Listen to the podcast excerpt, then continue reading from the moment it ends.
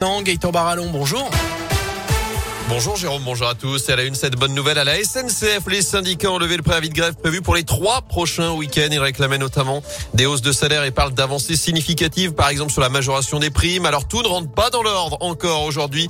La fin de conflit est arrivée trop tard pour un retour à la normale dès ce vendredi. Il n'y aura qu'un TGV sur deux en moyenne dans le sud-est, notamment dans la région. Notez aussi ce mouvement local à la SNCF. Il y a pas mal de perturbations ce vendredi sur les TER de la région. Dans l'actu également, le Scarabée ouvre ses portes pendant trois jours à Rouen. Campagne de vaccination sans rendez rendez-vous à partir d'aujourd'hui jusqu'à dimanche. Ce sera même une nocturne ce vendredi de 14h30 à 22h. Ensuite, demain et dimanche, ce sera de 10h à 18h. Ça concerne tous les plus de 30 ans puisque c'est avec le vaccin Moderna. Et ce n'est pas juste pour la dose de rappel. Vous pouvez venir aussi pour une première ou une deuxième injection.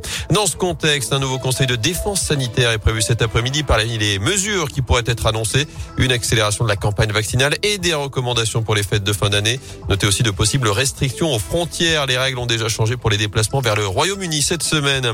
En bref, cet incendie à Villemontais dans le Rouennais, une trentaine de pompiers sont mobilisés en ce moment depuis deux heures environ pour un feu de grange.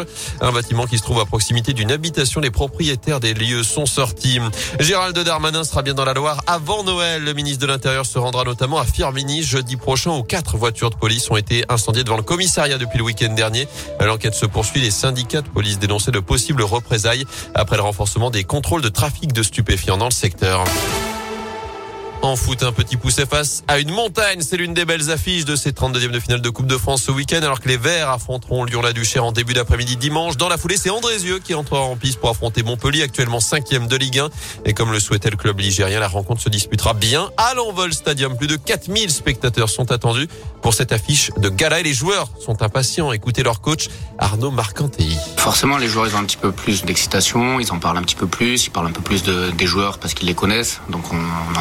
Le nom de, certains joueurs dans les couloirs. Montpellier, sur les quatre derniers matchs, euh, force est de constater que c'est le tube du moment en Ligue 1. Il tourne, il tourne plutôt très bien. Après, euh, nous, on a fait un gros match contre Grenoble, donc euh, ça, fait un parcours en Coupe de France qui est plutôt, plutôt réussi. C'est ce qu'on avait dit aux joueurs. L'objectif, c'était de pouvoir se confronter à des grosses équipes. Donc Montpellier, il faudra faire même beaucoup plus, à mon avis. Donc voilà, mais les joueurs sont, à mon sens capables de, faire encore plus. Mais pas de recette miracle, sinon je gagnerai plus souvent. Mais Andrézieux Montpellier, c'est donc à 16h dimanche. Notez qu'à cette occasion et vu l'affluence attendue, des navettes gratuites sont mises en place pour accéder au stade à partir de 14h30. Des bus assureront la liaison entre le parking de l'aéroport et l'envol stadium.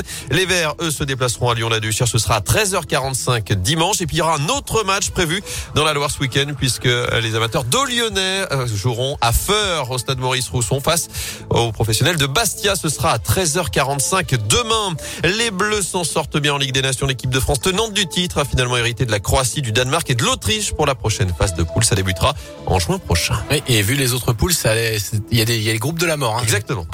En Angleterre-Allemagne.